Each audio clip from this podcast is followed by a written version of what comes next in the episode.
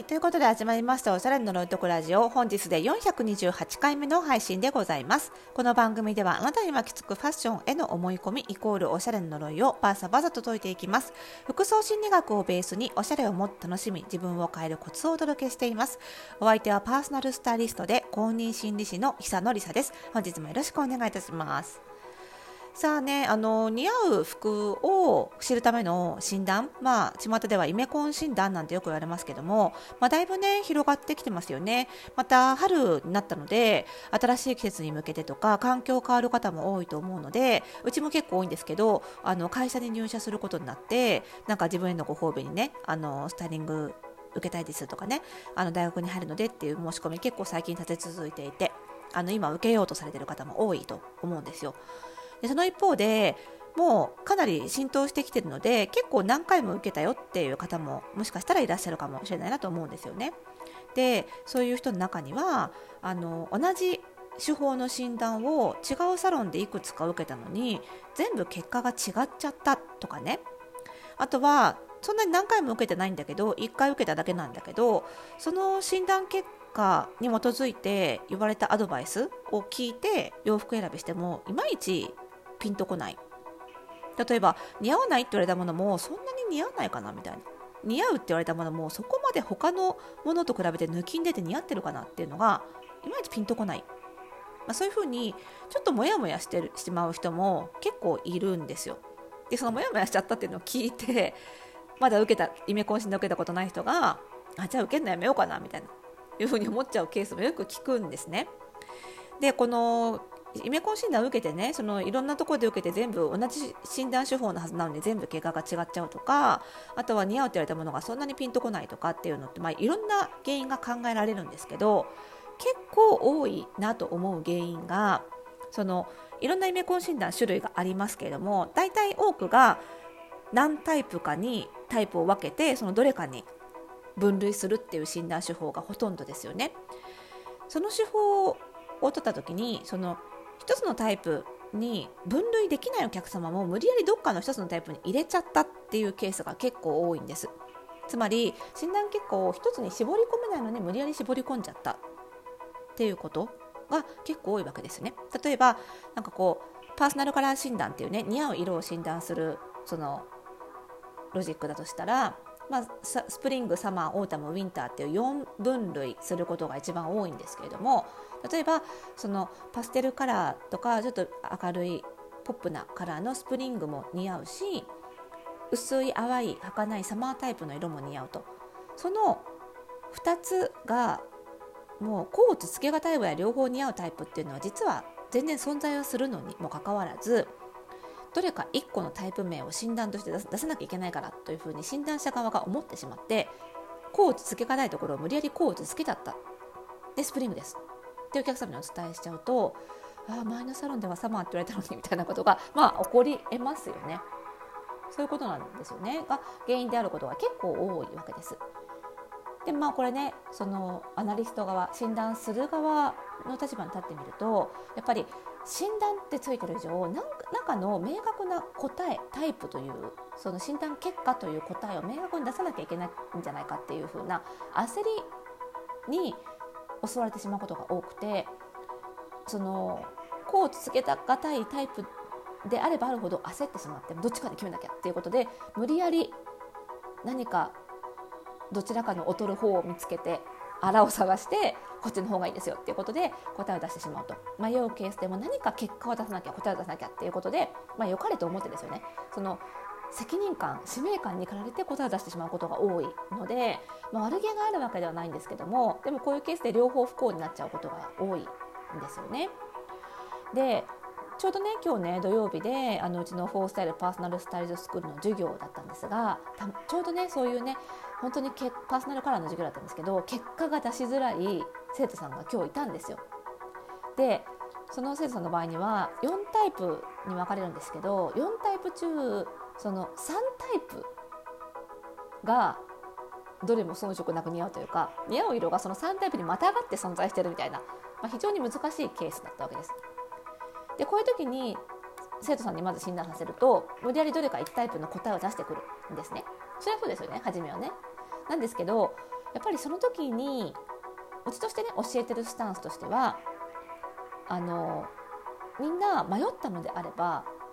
まあ、自信がないので皆さんね迷ったのは自分のスキルがないから迷っちゃったのかなって思ってしまう部分もあるのであのそういうふうに無理やり答えを出してしまうんですけれどもみんなちゃんとちゃんと教えているので これは自負があるんですけどちゃんと教えているので迷ってるとこは正しいしそこは迷ってしまって答えが出ないところなんですよそれぐらいこう僅差な部分っていうのが出てくるんですよね。そういう時にはそのコーツつけがたいのであればつけがたいっていうことをやっぱりそのままお客様に伝えるっていうことがそのあるべき誠実な姿じゃないかと思うんですよね。もちろんそのためにはそのコーツつけがたいのが自分のスキル不足のせいではなくって本当にこのお客様がその色素のまあ、いろんな色素がミックスされてることが多いのでねパーツによって色の傾向が違ったりとかっていうことでどれもコーツつけがたくなることが多いのでそういう理由であるということがちゃんと診断できるっていうそういうスキルを持っているということはもちろん大前提ではあるんですよ。だからその自信がないとどうしても一つのタイプにしたくなっちゃうっていう気持ちは分かるんですけれどもちゃんとロジックがあって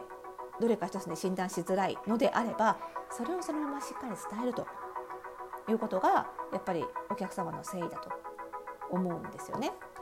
で何か一つのタイプだってバシッと言わなかったらお客様から診断してもらえないんじゃないかっていう恐怖心だけであればそこは逆にそのこういうこうこうこういう理由でどれか一つのタイプに絞り込めない色素をお持ちなんですよそういうタイプなんですよっていうことを伝えた方がはるかにお客様からの信頼はいただけるわけです。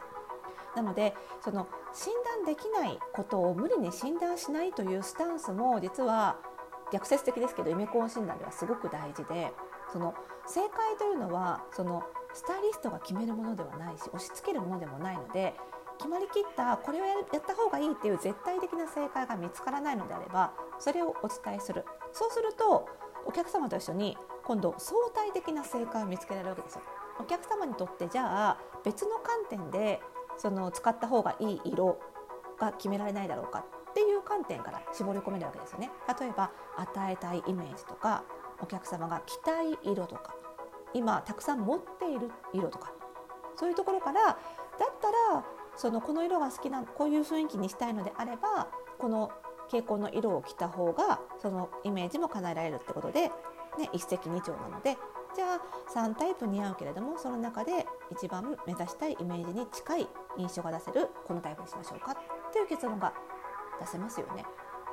やっぱりねイメコン診断ってまあ診断とついてるからといってそのスタイリストが特に迷ってしまうケースの時にねスタイリストが勝手に正解を決めていいものではないと思うんですよ。そこでいかに対話を持ってお客様の一番メリットが出る結果を導き出せるかそこが大事だと思うんですよね。よくファッションに正解はないっていうんですけどもまあ正しい言い方より近い適切な言い方をするとファッションに正解はたくさんあるそれはお客様のその価値観だったり目指す場所によって変わるっていう意味で正解はないというか、まあ、正解いっぱいあるっていうことだと思うんですよね。なのでそのお客様にとって、まあ、絶対的な唯一の正解っていうのはもう一つだけお客様の幸せなんですよ。何を着たらこの人が幸せになるかそれだけなんですよね。それ以上の正解はないはずなのでそういう意味ではその特に外見だけで外見で迷ってしまう時外見に基づく夢越しで迷ってしまう時には特にお客様との対話なしにその正解が決まるはずはない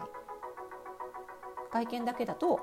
どのタイプでも幸せ度が度合いが変わらないわけですよ。似合う度合いが。そうなってくると別の観点からの幸せが何かっていうところを見つけていかなきゃいけないので。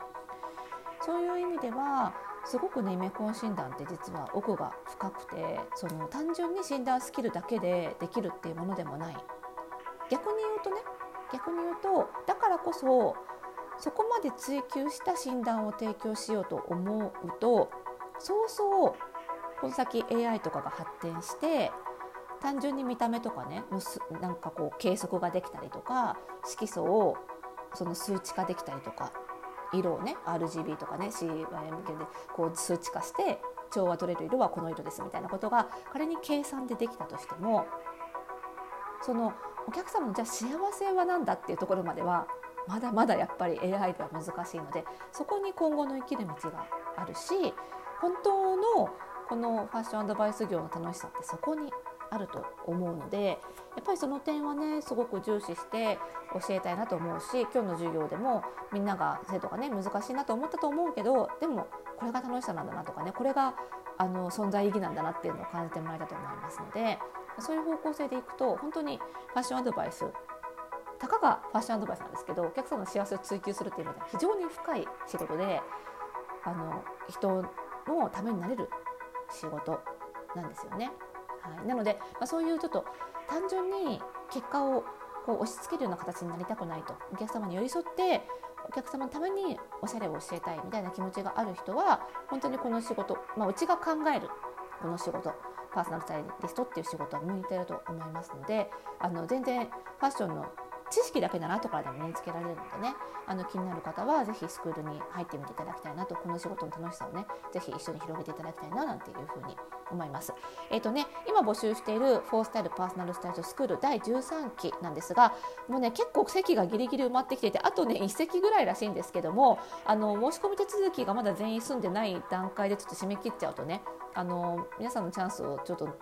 一石も無駄にしたくないっていうところもありますのでちょっとギリギリまで告知させていただきます。まだ申し込みは間に合いますのであのぜひね気になる方はねちょっとあのギリギリになってしまうかもしれませんけれどもねあのぜひお申し込みいただければというふうに思いますので、えー、番組概要欄の URL チェックして、えー、お申し込みしてみてください、えー、でこの番組ではまだまだ皆さんからのお悩みご質問お待ちしております。ファッションのことでもシーンのことでも結構ですのでこちらも合わせて番組概要欄のマシュマロからお気軽にお寄せください。い。それではまた次回の配信でお会いしましょう。